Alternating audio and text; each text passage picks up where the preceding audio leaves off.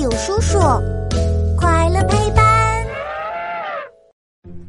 这天，一脸紧张的乐奇躲在大有叔叔的实验室里，乒乒乓乓，不知道在修理什么。啊，糟糕，这可怎么办呀？嗨，乐奇，你在做什么呀？我我没做什么呀。嘿嘿。乐奇一边说着，一边挪动身体，挡住了他身后的微波炉。哦，是吗？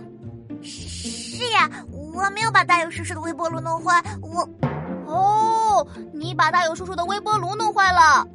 我只是想知道微波炉里没有火是怎么加热食物的呢，所以我就把微波炉拆了。什么？要是被大友叔叔知道的话，所以我决定先向大友叔叔认错，然后再问他微波炉是怎么加热食物的。大友叔叔。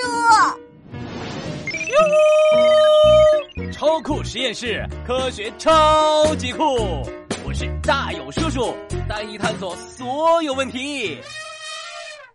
哎呀呀，拆微波炉可是一件非常危险的行为哦！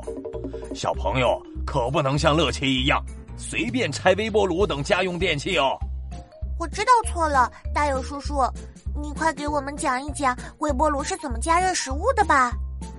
在我们的日常生活中，微波炉可是厨房里的好帮手呢。把一盘冷冰冰的菜放进微波炉中，冰，不一会儿就变得热乎乎、香喷喷的啦。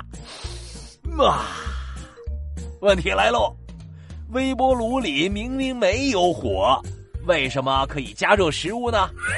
哈哈，这是因为呀，微波炉加热食物。不是用火，而是用微波。